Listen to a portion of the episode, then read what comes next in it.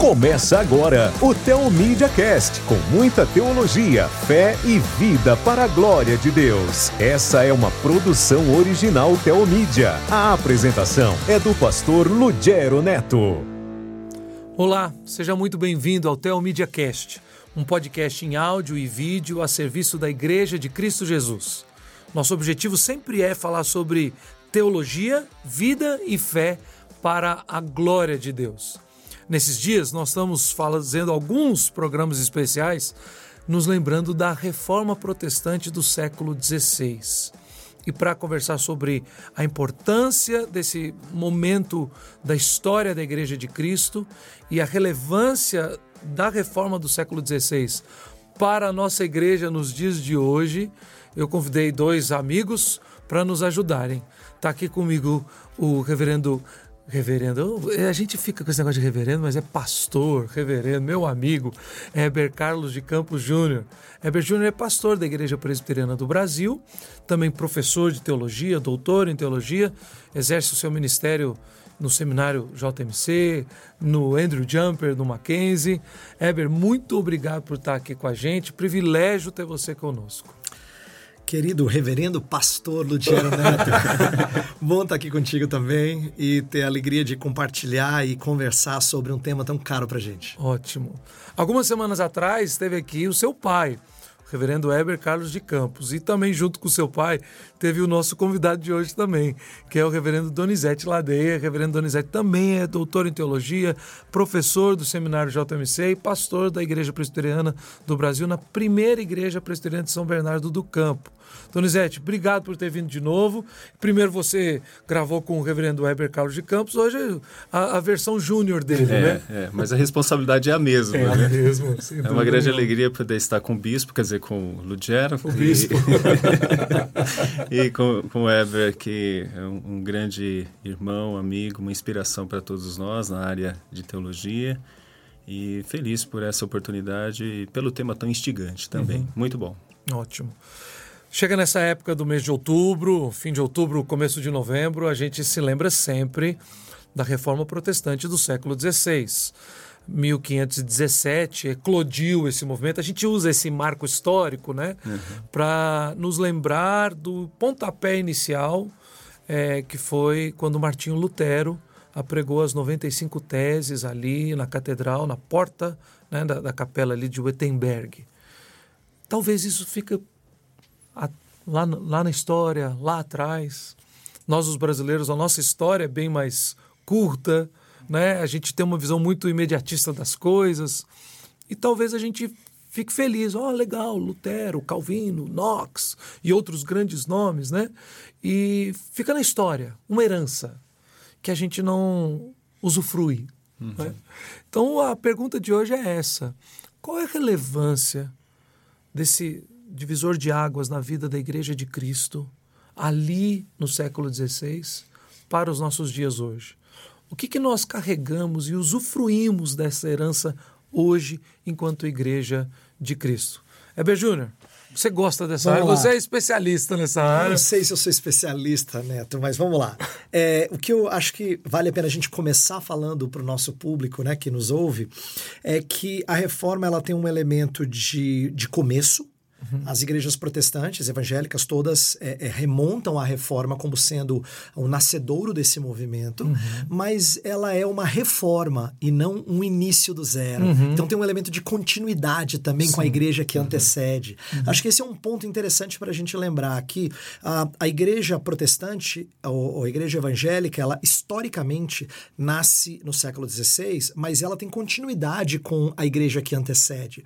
Então isso é interessante até para a gente falar num contexto é, de um Brasil católico romano uhum. que frequentemente acusa os protestantes de terem começado no século XVI. Uhum. Mas veja, a gente não fala que a igreja romana, a, a igreja cristã começou com Jesus Cristo. Inclusive, uhum. essa nem é uma teologia que os reformados aceitam, porque há continuidade com o povo de Israel no Sim. Antigo Testamento. Sim. Então, nós, nós entendemos que a igreja perpassa todos esses séculos posteriores uhum. a Jesus e antes de Jesus. E a mesma coisa com o movimento evangélico, né? Uhum. Ele não começou no século XVI. Ele passou por uma reforma. Uhum. Então, acho que o primeiro ponto relevante é a gente olhar para a reforma com apreço, com amor, mas não nos esquecer de que tem um elemento de continuidade. Uhum. Nós, não, nós não começamos no século XVI. Uhum. A gente passou por uma reforma no século XVI. E isso significa voltar às origens, e a gente pode desenvolver um pouco mais disso, de, de resgatar coisas perdidas, é, reparar coisas que estavam estragadas, mas tem um elemento de continuidade continuidade. Se a gente não, não falar de continuidade, dá a impressão de que a gente é um movimento novo mesmo. Sem dúvida. E aí a gente está sujeito às críticas daqueles que são mais antigos. Uhum. Esquecendo que como você bem colocou na abertura do programa, isso é um programa para a Igreja de Cristo. Essa Igreja de Cristo é antiga. É Ela antecede o século XVI. É verdade, é verdade. É, a Igreja de Cristo é a igreja do Antigo Testamento e do Novo Testamento. Uhum. Nós estamos já Uhum. entre aspas, do lado do Novo Testamento, né? Isso, né? Depois da vinda, da morte e da ressurreição de Jesus. Isso. Mas essa igreja, até o autor aos Hebreus deixa isso claro, né? Uhum. De que pela fé, e ele vai destacando esses heróis da fé e dizendo que eles morreram sem ter contemplado, uhum. né? Nossos irmãos, né? O apóstolo Pedro, João Batista e outros contemplaram Sim. o Cristo encarnado. E nós hoje fazemos parte da igreja que já contemplou a Cristo e espera contemplá-lo na eternidade. É. Fantástico, essa continuidade.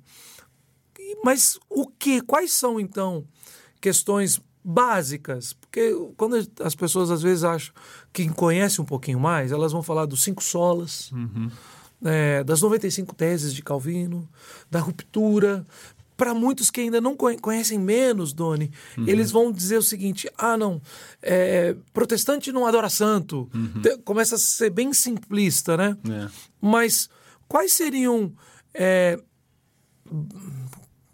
vamos dizer assim, pontos norteadores para a gente entender o que então o movimento da reforma traz de resgate, de restauração, uhum. de reconciliação da igreja com as Escrituras e com o Cristo revelado. Uhum.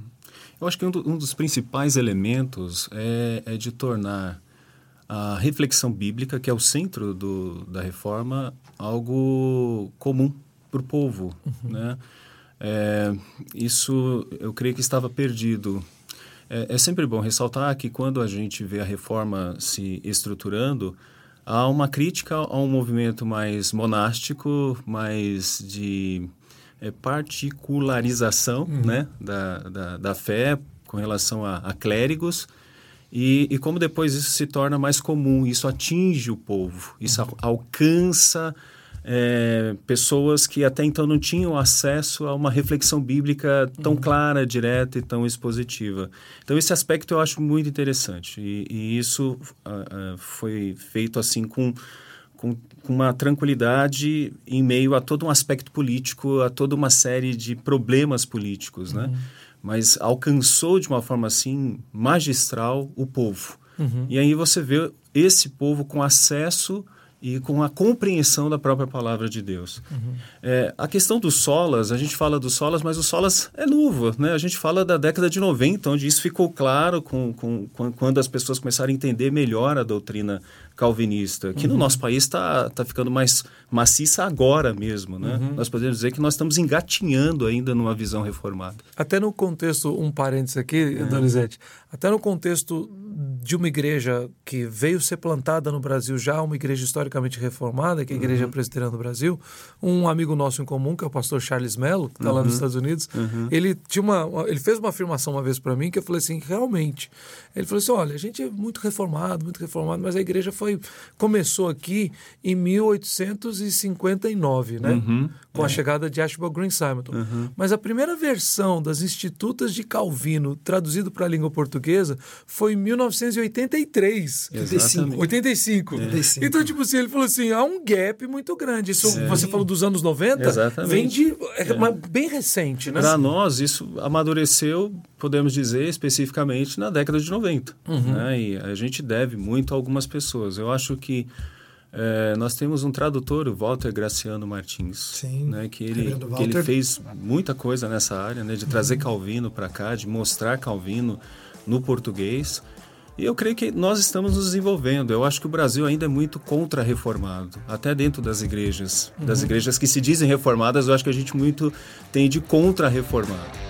Você está ligado no Tel Media Cast com o pastor Lugero Neto. Para quem está nos ouvindo, nós temos irmãos e irmãs de todas as denominações. Uhum. Né? Ela, essa pecha precisa cair porque o próprio movimento evangélico hoje, uhum. e que aí vai embarcar ainda o movimento pentecostal, etc., tem que olhar para 1517 e até para os pré-reformadores e ver um ponto ali de, de, de, de um, como eu disse antes, um divisor de águas, né? Eu uhum. queria pegar no ponto que é, Donizete falou, que acho que é muito importante, que é, uhum. é, é, essa reflexão bíblica tornada comum, que uhum. ele disse muito uhum. bem, uhum. que é precioso para nós evangélicos, em distinção do que a Igreja é, Católica Romana havia desenvolvido, porque uh, o famoso sacerdócio universal dos crentes, sim, sim. que tem a ver com esse acesso livre a Deus, e, e, é um acesso livre às escrituras, por isso a tradução para a língua vernácula, o culto culto na língua vernácula, mas não de pessoas que saíram de debaixo da autoridade do ensino ah, dos docentes. A igreja é, é protestante nunca defendeu uma livre interpretação. Uhum, é. livre acesso às escrituras não é. é. eu interpreto segundo a minha cabeça. Uhum.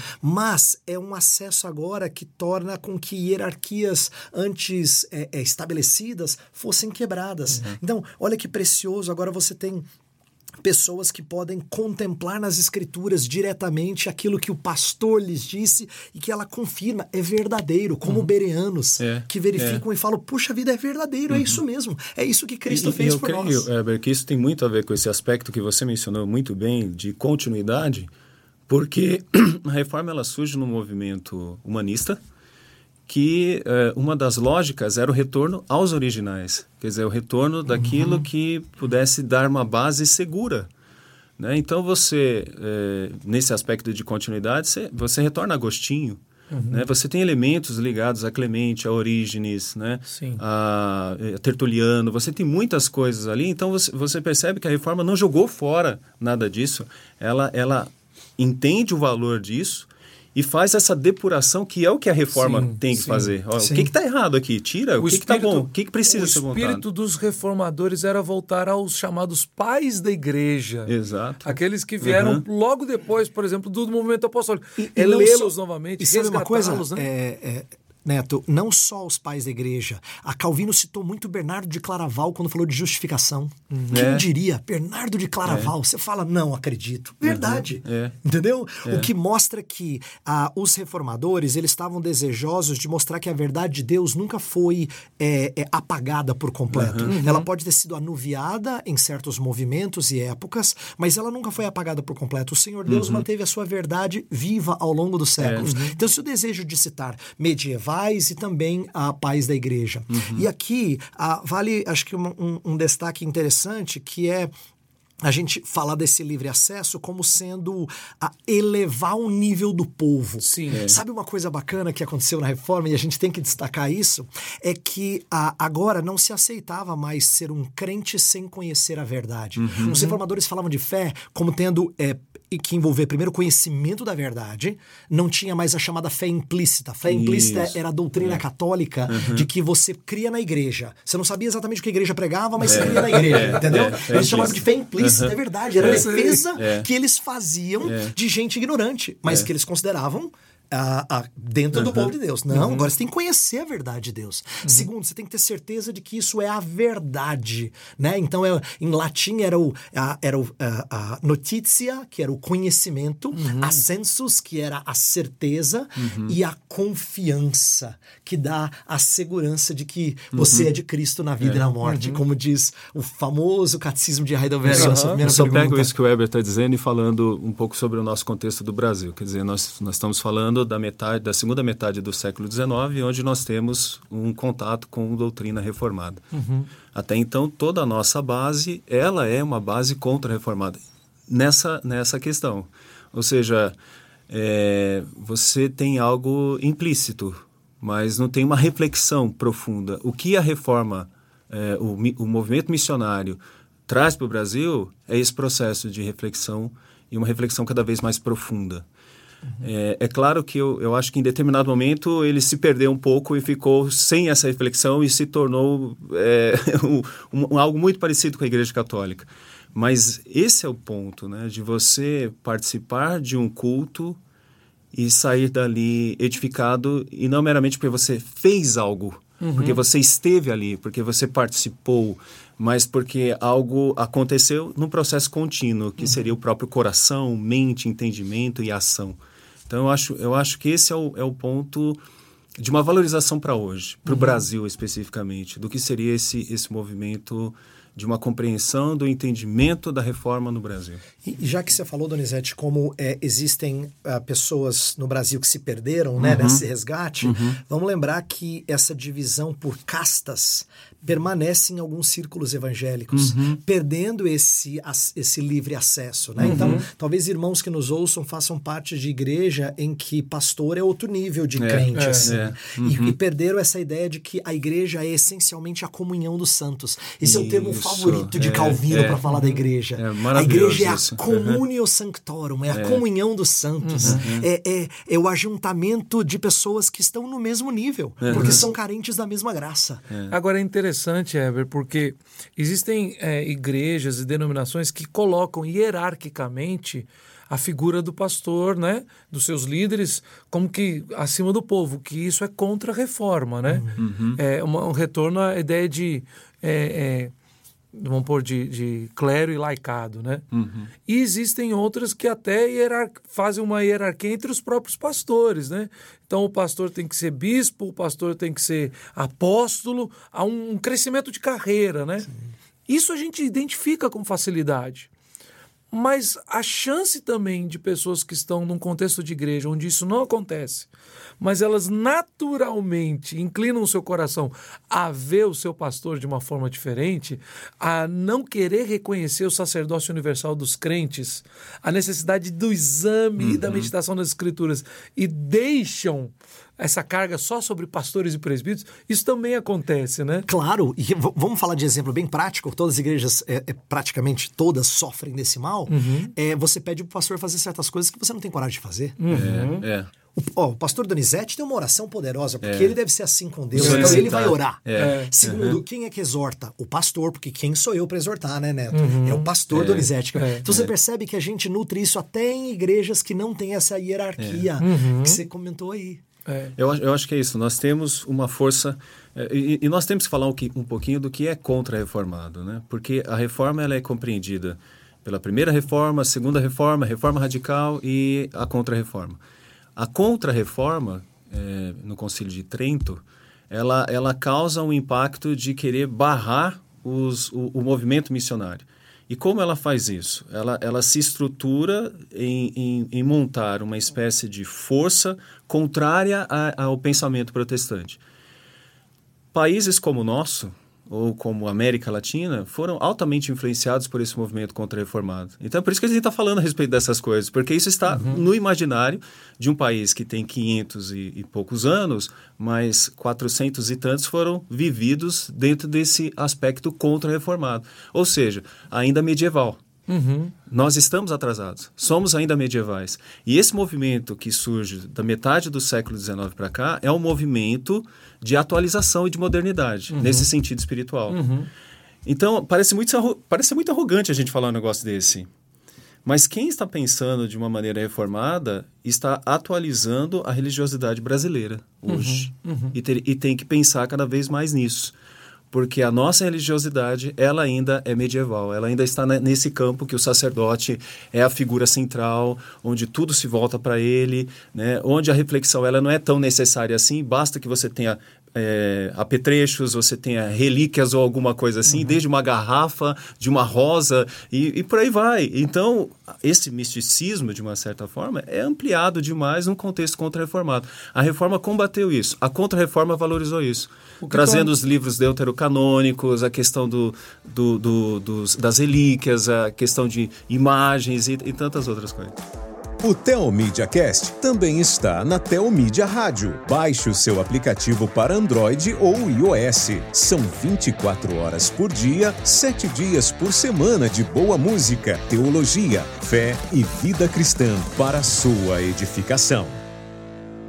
O que transformou também o cristianismo romano no meio da do, do cultura brasileira extremamente sincrético, né? Sim. Aí outras religiosidades se encontram num denominador comum que é o quê? É o cristianismo? É o evangelho? Não. É, é o misticismo. Uhum. Né? O sincretismo é. surge disso. Sincretismo. A gente é. olha um para o outro e fala assim, você tem uma visão pseudo-cristã, mas mística. Eu nem sou cristão, é. mas também sou místico. Opa, tamo junto, né? Isso que é o sincretismo que a, a igreja evangélica, uhum. as igrejas é, históricas é, atacam muitas vezes no contexto brasileiro, né? Nós falamos, ó, isso é errado, uhum. né? É, essa, essa questão do secretismo, ela é muito errada. Mas muitas vezes, e infelizmente, até porque o inimigo de nossas almas é astuto, né? Ele também traz isso para o meio da igreja uhum. evangélica, onde hoje em dia há um, um, florescer novamente de uma de um, uma ideia de ecumenismo, né? Então, tipo assim, esses, os reformados se tornam, quando você... Os reformados, aqueles que herdaram as doutrinas e as verdades de Cristo, passando pelo crivo da reforma, hoje, então, são novamente chamados de sectários, de intolerantes, Sim. de protestantes, né? Uhum. E assim vai. Como a gente vai tratar, então, começar a tratar esses problemas que nós enfrentamos como evangélicos no Brasil hoje, através da lente da reforma protestante? Bem, eu diria, eu vou pegar o gancho que você deixou sobre a fama de ser sectário para dizer assim, biblicamente há certas divisões que são santas. Uhum. Ah, Paulo fala aos Romanos no capítulo 16 sobre não se misturar com certas pessoas que ensinam em verdades. Uhum. João, o discípulo do amor, eu acho assim, a sabedoria do Santo Espírito uhum. é tremenda de pegar o discípulo do amor, o cara afetuoso, para dizer coisa do tipo assim, ó, com estes que ensinam a mentira, nem vos associeis e não uhum. nem saudai, quer dizer, nem cumprimente. Não cumprimenta na rua, né? né? E assim, quer dizer, é, há certas divisões que são santas biblicamente falando. Porém, há outras divisões, de fato, que são fruto da nossa imprudência uhum. e do nosso espírito faccioso. Então, vou pegar a dica de João Calvino nas Institutas, no livro 4. Uhum. Ele começa mostrando quando é que a gente tem que se separar de igrejas, quando igrejas nas quais a gente está são falsas, não pregam o evangelho. Uhum. Mas ele vai dizer que tem momentos em que a gente permanece em certas igrejas, mesmo que elas sejam menos puras e que nós não somos o, o, o bastião da verdade uhum. que não tolera nenhum tipo de diferença, porque de fato isso seria ser sectário. Uhum. Então ele ensina um princípio que aparece na, na, nos documentos, por exemplo, de Westminster, em outros documentos da, que, é, que são herdeiros da reforma, de não sermos divisionistas pelo pelo espírito legalista, uhum. mas de sermos pessoas prontas a nos distanciar daquilo que não é verdadeiro. Uhum. Então a gente tem que ter esse espírito de uhum. entender quando é que a gente deixa. E, e por que, que eu acho que esse tema é tão prático hoje, Neto? É porque pessoas vivem nos perguntando assim, pastor, quando é que eu deixo a igreja? Uhum. E, e, quando é. é que eu mudo de igreja? É. Uhum. Então, uma das coisas que eu sempre digo, que é bem prática, é assim, ó. Se a sua igreja tem ensinado as escrituras e tem pregado o evangelho, ela pode ter imperfeições, mas ela não é uma igreja falsa. Uhum. E mudar de igreja quando você está numa igreja verdadeira é uma coisa muito mais séria. Uhum. Tem que haver algo muito justo para você mudar. Agora, uhum. se você está num lugar que já não prega mais o evangelho de uma maneira consistente, então você tem que questionar se você deve participar. Uhum. Ainda que ah, você tenha vínculos de família, ainda que tenha um histórico, porque você não deve compactuar daqueles que não têm sido disseminadores da verdade. Isso se aplica também para quem está nos ouvindo. É, deve ser um, um fruto de muita meditação e oração quando, numa decisão assim, quando, quando sair, quando deixar, mas isso se aplica tanto para uma igreja local, né? Então você tem uma outra igreja da mesma denominação no outro bairro. Como de outra denominação. De denominação. Uhum. Convenções e organizações. É. Você para assim. É, é, é bem difícil. Uhum. Essa, essa decisão é muito complexa. Né? E vamos é, é retomar um ponto só para aplicar para esse ponto aí é, é, para essa ideia de sair é nunca fazê-lo a partir da sua própria mente sempre debaixo Sim. de orientação de outras pessoas maduras. Uhum. Essa é a comunhão dos santos. Uhum. A gente nunca toma essa decisão sozinho, mas sempre respaldado por irmãos que nós estimamos como sendo gente sábia nas é. Escrituras. É bem, é bem complicado né, tomar uma decisão como essa, e você mencionou bem a questão de orar, pedir orientação de Deus, e o Weber completou muito bem também com a ideia de buscar pessoas que, que viveram e que vivem isso. Né? Eu acho isso muito importante nessa busca de conselhos. É, eu, eu, acho que a, a reforma tem um, um, sistema metodológico, né? Ah, quando a gente vê que o próprio Lutero não queria causar uma divisão, né? uhum. né? ele não queria causar, né? É, chegou a um ponto que não, não tinha mais retorno. Eu acho que há uma luta e, e a gente estudando Lutero a gente vê a luta, né? A uhum. angústia, o sofrimento, todo, todo aquele processo. E eu acho que a, eh, a gente não pode desistir facilmente das lutas. Uhum. Então, essa comunhão, pessoas que ali vivem, pessoas que têm história, pessoa que, pessoas que viram familiares passarem por essa igreja, eu acho que esse cuidado e essa preocupação em tentar entender e tentar conciliar com o elemento que seria o elemento agregador, o, o, o, elemento, o elemento expositivo, bíblico. Uhum. Essa luta seria muito importante, de Eu ser acho... compreendida e de tentar assimilar.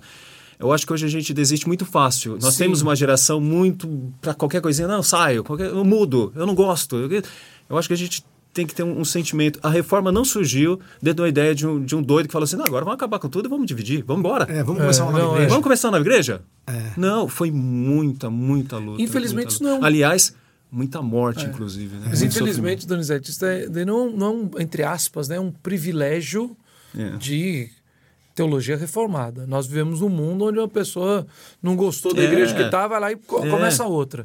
É. Isso, isso aí é, é a teoria bem, do descarte. É bem né? geral. Mas no nosso contexto, onde nós estamos falando sobre a influência da reforma nos dias de hoje, na igreja de hoje, dentro daquilo que você falou logo no começo, uhum. é muito mais primário, basilar, você falar sobre a pessoa no contexto, vamos pôr, de uma família, né? Uhum. Marido, esposa e filhos, a pessoa, sua família, sua casa, retornarem à centralidade das escrituras em sua vida e esperarem que a igreja faça o mesmo, né? uhum. né? Entenderem que a igreja, ou estando numa igreja que absolutamente não faz isso, procurarem fazer parte de uma comunidade local onde aquela igreja é conduzida pelas escrituras. Sim. É muito mais importante a gente falar sobre a centralidade das escrituras uhum. e outras questões é, que são basilares também à reforma protestante, por exemplo, a justificação pela fé, que isso é um divisor de águas uhum. na mentalidade e no entendimento teológico. Né? Mas essas coisas são muito mais importantes do que falar assim, não, agora é hora, então. Eu, isso a gente tem visto eu sei que vocês conhecem disso. Heber Júnior já deve ter visto mais, bem mais do que eu. Essa juventude reformada que levanta e se torna um grupo de uhum. jovens extremamente sectários. Uhum. Num outro contexto, alguém veio discutir teologia comigo recentemente e eu eu confesso, meus irmãos, eu, eu pequei nessa hora. Mas eu perguntei para essa pessoa: E aí, Fulano, você ainda está morando com seus pais? E ele tem 30 e poucos anos. Uhum. Aí ele falou assim: qual é o propósito disso? Falei, não, é porque eu decidi não discutir teologia com um homem maduro que ainda mora com os pais, não é casado, não tem filhos, eu não tenho mais tempo para isso. Aí ele ficou bem chateado comigo. Eu confesso que eu ofendi o irmão, eu tenho que pedir perdão. Mas às vezes a gente acha que o espírito da reforma está em separar. Isso. Então vamos, é. vamos é, acho que ajudar o nosso ouvinte a compreender que existe uma acusação que não é verdadeira acerca da reforma, de que ela, ela tirou a autoridade eclesiástica e colocou no indivíduo. Uhum. Essa é uma acusação que católicos romanos é. fazem com frequência à é. reforma e ela não é justa. É. Uhum. Historicamente ela não é justa. E é, somente, ela é antiga ainda, porque essa é a crítica que fazem a Agostinho. Sim. Porque Agostinho trabalhou a ideia da iluminação, e isso é totalmente individual, enquanto a filosofia é algo universalizante. Então, o que ele fez não é filosofia, é uma questão basicamente particular. Uhum. Então, é sempre dentro dessa linha. Individualista. Ou seja, tão antiga que é uma crítica pré-reforma. É uma crítica pré-reforma. É. Então, na época da, da reforma e, e em nossos dias, há muitos é, apologetas né, é, romanistas acabam dizendo que a reforma ela é sectária, Uhum. porque ela, ela propaga isso, ela coloca a autoridade no indivíduo, tirando É, da, é. da eclésia. Né? Isso não é verdade. Vamos lembrar que a- até pouco tempo atrás, a fidelidade das pessoas à sua igreja, onde você tinha nascido, era muito grande. Muito grande. Mobilidade eclesiástica era mínima. As pessoas não mudavam de igreja. Isso, na verdade, é um desdobramento recente que eu diria, Donizete, ah, no meu entendimento, é um, são os efeitos colaterais da modernidade Sim, iluminista. sim. Uhum. Daí, aí Sim. sim botar na razão no indivíduo o, um- um- o seu centro de avaliação de todas as coisas. É nem só na razão, mas é, é- é- é a, a- a pós-modernidade extremamente sensorial, Sim, subjetivista. Sim. Você está ligado no Tel Media Cast. Siga-nos no YouTube, Instagram, Facebook e Twitter. Porque eu ainda citei aqui. Se uma pessoa olha pro, pro pastor naquele dia e fala assim: ah, não, eu já não gosto mais, não me sinto. Veja, vou para outro lugar que é onde mas- eu sinto- me sinto mais à vontade. Neto, mas seja a razão iluminista Sim. ou, digamos, os, os sentidos do, do romantismo, Uhum. ou qualquer movimento posterior, é jogar no indivíduo Sim, esse uhum, filtro sim. antes do que ah, na Igreja de Cristo. Então, vamos lembrar uma coisa aos nossos ouvintes. A reforma, ela só quis trazer a. a a liderança eclesiástica subordinada à autoridade das Sim, escrituras. É sim. isso. Ela quer sempre colocar sob o crivo das escrituras. Uhum. E a razão dela ter sido uma geração de escrever confissões e catecismos é para que as pessoas tivessem parâmetro para avaliar, avaliar. sua fidelidade. Uhum. Então, assim, século XVI e XVII são períodos dos catecismos das confissões. Sim. Por quê? Porque é, vocês podem nos avaliar agora para ver se a gente está sendo fiel. Uhum. É isso que a gente crê. Então, se um dia a gente desviar, você pode falar, pastor, peraí, ó. Exatamente. A, a gente crê nisso aqui, ó. É. Nós, nós não afirmamos isso juntos? É. Então, olha que legal. A gente está colocando a, a autoridade da igreja de- eh, debaixo da autoridade das escrituras. Uhum. Por isso que quando a gente recebe alguém para batizar na igreja, a gente fala assim: você promete ser submisso à liderança sim. desta igreja enquanto, Enquanto ela, ela for, for fiel às escrituras. escrituras. Olha que legal. É. É, um compromisso da própria liderança. Uhum. Dizendo assim: se a gente não for fiel, você não é obrigado a nos ouvir. Uhum. Se nós estivermos pedindo algo que não seja bíblico, não nos ouça. Eu, eu concordo com essa, com essa linha né, da, da modernidade, e principalmente da questão iluminista. E, e é duro. Eu vou falar um negócio que parece meio assustador, mas... O, o- Eu prometo que eu o- vou é, o- controlar. O Karl Marx, ele já, ele já visualizava isso. Ele, ele já dizia e escrevia em muitas coisas que o, o processo de consumo, e o processo de consumo que ele está criticando é realmente um, um, um consumo exacerbado, uma, é que ele chama de fetiche, inclusive, é, que isso causaria é, a saída do produto, ou seja, de coisas para pessoas. Uhum. Então, as pessoas falam, ah, o Zygmunt Bauman trabalhou a modernidade, a questão líquida e tudo mais. Não, ele só trouxe o Marx. O Marx que já tinha falado sobre isso. E ele diz o seguinte, no futuro, você consome pessoas. Você vai consumir pessoas. Ou seja, você, ao mesmo tempo que você usa, você descarta e como um bagaço de laranja, você joga fora. Então é isso que acontece com, com muitas coisas de igreja. A igreja hoje ela se torna isso. Você vai, até que o pastor diz alguma coisa que afetou alguém, que afetou alguém próximo a você. Não há uma reflexão sobre a doutrina, há uma reflexão sobre o que eu penso e sobre como eu aceito isso e como eu acho que isso é. É, isso é terrível. E dessa forma você tem uma, um fast food. Você sai daqui, vai para o outro ali, você ah, depois você enjoa da coreana e vai para a chinesa, e depois você vai para a mexicana. E aí você vai nessa história de um consumismo. E nós consumimos hoje igrejas. Então é, é dentro disso que, quer dizer, você não tem mais a importância de valorizar uma pessoa, a história dela, a vida dela, é, coisas que, que até então, falando antes do iluminismo, era uma base, né, de você examinar a história, a razão, a pessoa, família e coisas desse tipo que vão se perdendo cada vez mais. E mesmo isso aplicado, por exemplo, ao tipo de consideração e cuidado que a liderança local, vamos dizer, pastor, presbíteros, tem para receber novos membros. Heber Júnior disse isso agora, que uma mudança na reforma foi que o membro tem que crer naquilo, ele tem que conhecer aquilo, ele tem um exame doutrinário para se tornar membro da igreja. Uhum.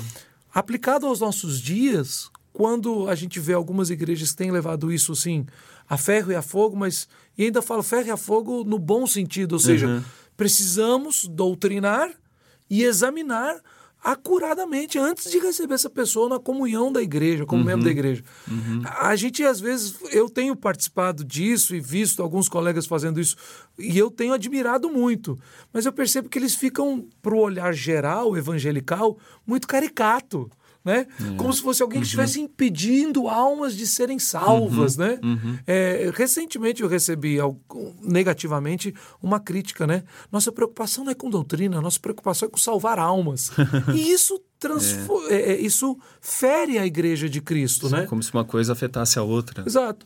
E aí se você também não tem um cuidado de quem recebe, se é uma pessoa doutrinada, orientada e conhece, professa as escrituras, uhum. essa é a pessoa com muito mais facilidade Sim. vai consumir uhum. aquela igreja local, claro. consumir o produto e, é. e sair uhum. ao bel prazer, né? Eu, eu, tenho, eu tenho visto algumas coisas positivas. Eu, eu não sei se eu estou enganado com o que eu vou dizer, Heber, mas parece que a, a, Assembleia de Deus é, assumiu uma uma confissão, não é isso? Recentemente, se eu não me engano. Não tenho informação. É, precisa, parece, não. parece que é isso. É, eu acho que esse, esse detalhe é muito importante, de, de você se caracterizar e saber quem de fato você é. Uhum. E quando você entra, você está diante de um contrato onde você sabe realmente o que, o que, se, o que, se, o que podemos dizer que te personifica. Então, num ambiente onde cada um e cada mente é uma sentença, é fácil acontecer isso que você está uhum, dizendo. É uhum. É, muito, é muito simples. Agora, puxando sardinha para o nosso lado, né? nós temos uma confissão né, do, do século XVI e, e, e, essa é a medida. Uhum. Essa é a medida. É isso que nos caracteriza. Eu, eu diria assim, nós tivemos uma divisão em 1903, né?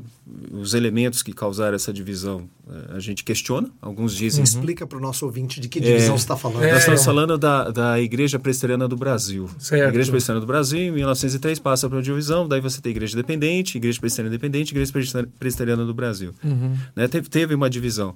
Mas eu creio que é uma é, é, muito belo a gente ver uma história que de 1903 até aqui é, se perdura sem divisão. Uhum. É, eu vou dizer, qual é o grande elemento? Uh, nós temos um elemento que é confessional.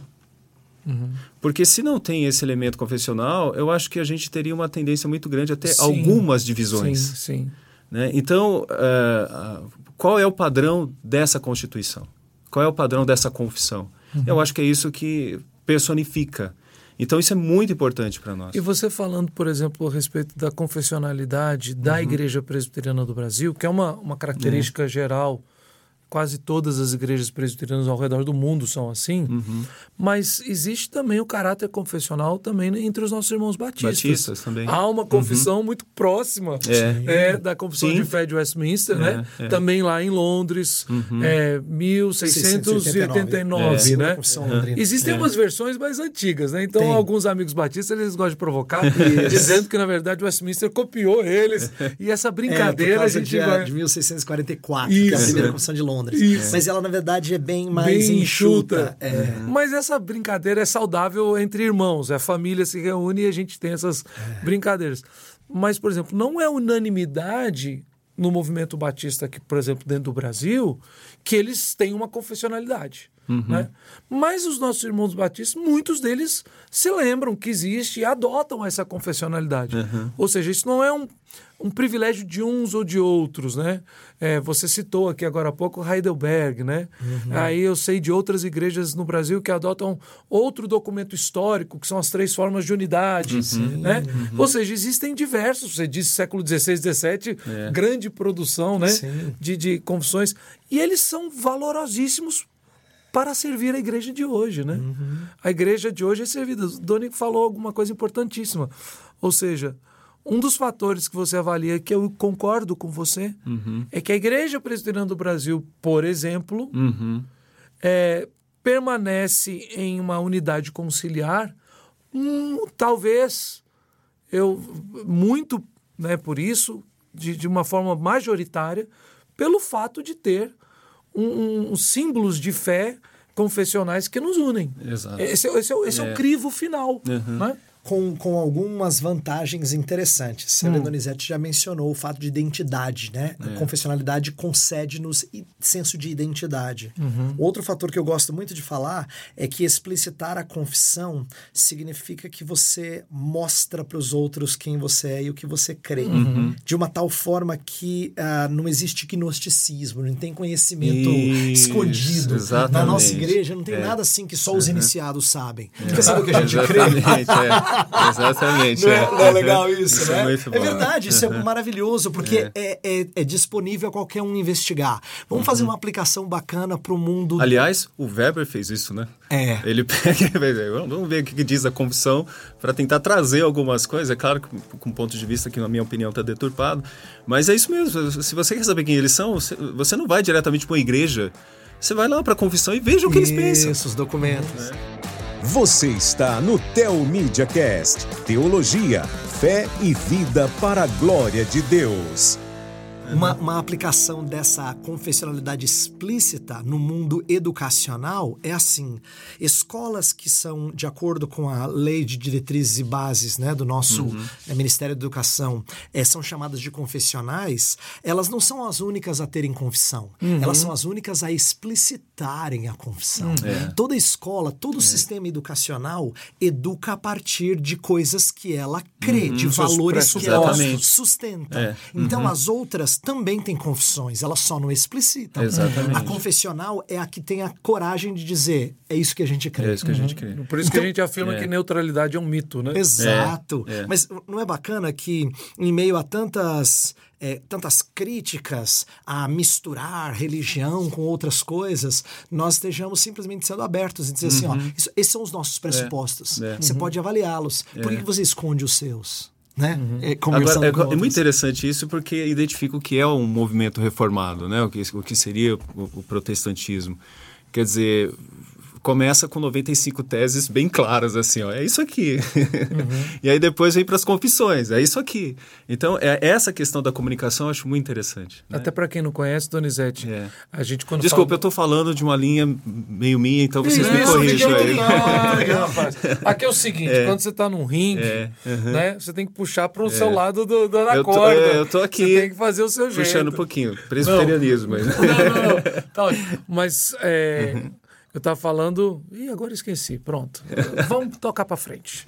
Depois, depois eu lembro. Quando você é. para de pensar Eu estava falando sobre comunicação, identidade. Então. É, mas agora, meu filho, fugiu e então fugiu deixa. longe. Deixa lá, vamos para lá. Fugiu longe. Segue mas, o barco. É, a gente continua uhum. falando então dessas verdades. Ah, lembrei. Pronto, uhum. viu? Quando você esquece, você lembra.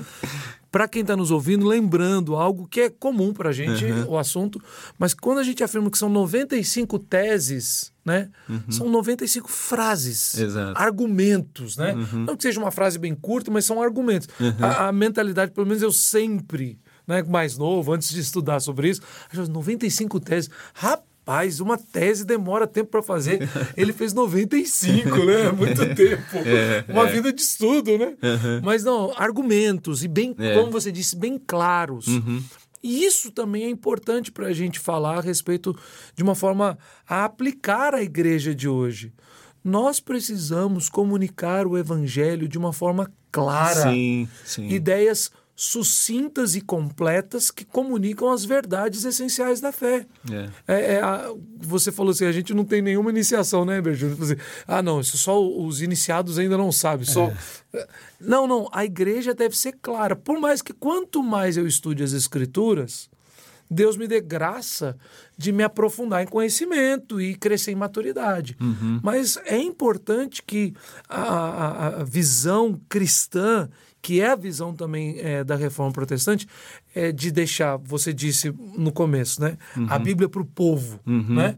Mas também é, o evangelho, as verdades, os argumentos da fé claros, fáceis de se compreender. É. Inclusive, Neto, eu acho que uma aplicação bem, bem, bem atual para isso é que a clareza com a qual nós comunicamos vai despertar cada vez mais animosidade na nossa é. sociedade. Uhum, Isto é, uhum. quando a nossa sociedade começar a ouvir com mais clareza as implicações do evangelho, nós vamos ser alvo de maior uhum. é, é.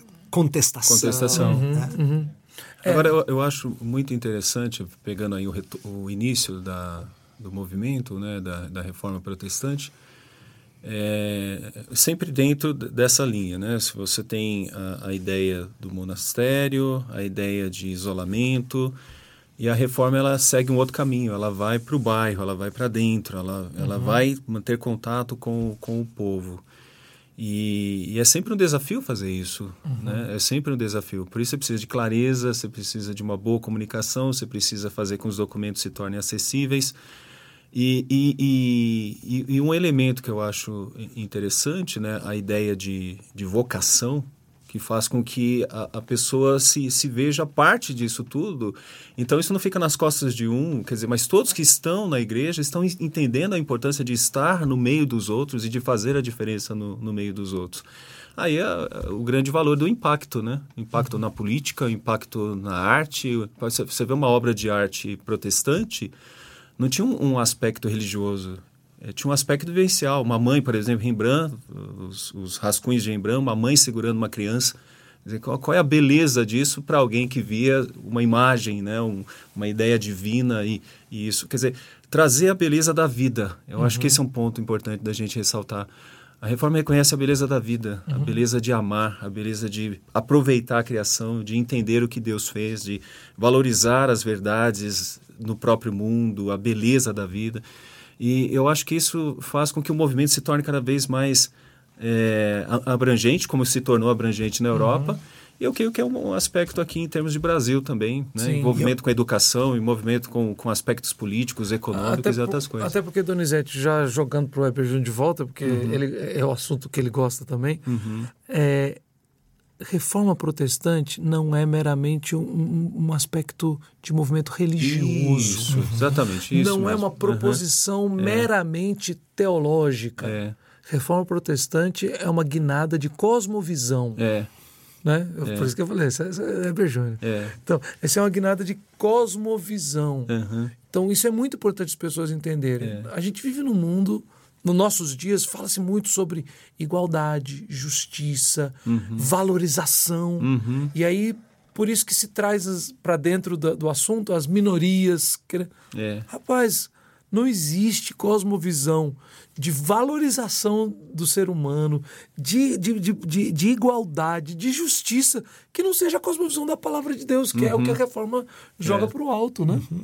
É, pegando carona no que a reverenda Donizete já falou, a, essa questão da vocação é porque, diferente do, do período monástico, a, a reforma trouxe a espiritualidade para as ruas, uhum. para o comércio, é. uhum. para as praças. É. Então, agora a sua vida de devoção a Deus não precisa ser reclusa. É. Uhum. Ela não precisa ser afastada do uhum. mundo. Uhum. Ela é com os pés no meio da poeira. Exatamente. É em meio à vivência com gente. Ela você se aplica precisa, tudo, né? E ela, é. você não precisa se isolar. Você se envolve com pessoas. Uhum. Então, o exemplo máximo disso é o nosso Salvador, convivendo com as impurezas com as desse impurezas, mundo. Exatamente. E mesmo assim mostrando é. como a, a, a, semente que ele lança, né, o fermento que é. ele traz, permeia tudo, não se isola é. num movimento separatista. Eu acho, eu acho, isso tão belo que a reforma nunca foi um movimento de gabinete, nunca foi uma coisa do, sai de, de uma estrutura de gabinete, de estudo,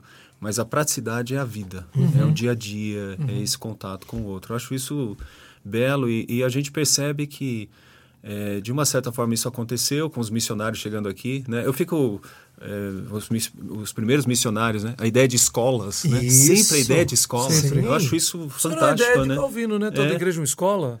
É. Esse dizer Escolas, atribuído a jornais, jornais, né? livros, educação é. de uma uhum. maneira geral. É. Ah, e também envolvimentos sociais. Nós uhum. temos missionários no Brasil que foram é, engajados em melhorias sociais, sociais também. Né? Então você tem impactos em várias áreas, porque uhum. é uma mudança de cosmovisão, como Exato. você bem lembrou. É um movimento que nasce no contexto religioso, mas ele muda a visão de vida. Aham, Sim. Exato. É esse é o ponto. É uma reforma religiosa também. O Doni falou sobre isso, ele falando sobre é, que há uma, uma atualização da religiosidade. Uhum. Ou seja, e você acabou de falar, não é algo mais recluso, Uhum. nem místico, nem para iniciados, nem numa língua estranha, que é o latim, né? É. Distante do povo, não é para alta casta. Uhum. É uma vida prática, ou seja, é Cristo na palavra sendo aplicado em todas as áreas da vida É, comum, né? É. Eu falo que é, é contra a frase do Garfield. Hum, Eu detesto segunda-feira. Na verdade, um cristão reformado ele entende. Eu amo a segunda-feira. Uhum. É, é maravilhoso. É a oportunidade que eu tenho de servir a Deus. É o dia que Deus me deu para servi-lo. Então, cada dia, com seus problemas, suas angústias, suas, a, sua, a dureza de viver, é uma oportunidade de servir ao Senhor. Então, nós enfrentamos o pecado com a graça, manifestando as ações de uma mudança, aí uma redenção da própria natureza. Então, é, a reforma é um movimento, ah, como, como se diz, é, é, Leonardo, ele fala assim, o, o calvinismo trouxe uma nova visão de homem, o reformado. Uma nova visão de homem, é o reformado. Essa mudança, essa cosmovisão, é, é como você enxerga a oportunidade de, de ter filhos e poder abençoar a vida desses filhos, de amar a sua esposa, de poder é, cuidar de coisas desse mundo. Como se diz a, frase, né? A mesma coisa de, de alguém preparando o sermão, é a mesma coisa de alguém limpando as vasilhas sujas. Quer dizer, você está fazendo tudo para a glória de Deus. Então, essa frase né, tão forte que a gente usa e muitas vezes fica até desgastada. É para a glória de Deus, é para a glória de Deus. Ela é muito profunda. Ela tem aspectos assim que deveriam movimentar a gente de uma tal maneira que, que a gente deveria se sentir realmente cobrado, né, no sentido de, olha, qual é a minha razão de existir? Glorificar a Deus. E a reforma traz isso e, e de- demonstra isso de uma maneira, maneira muito bela. né? Essa é o ponto de partida do breve catecismo do Westminster, né? É. O fim principal, O fim do, principal homem do homem. é glorificar, Glorificar a a Deus e Deus. gozá-lo para sempre. Exato.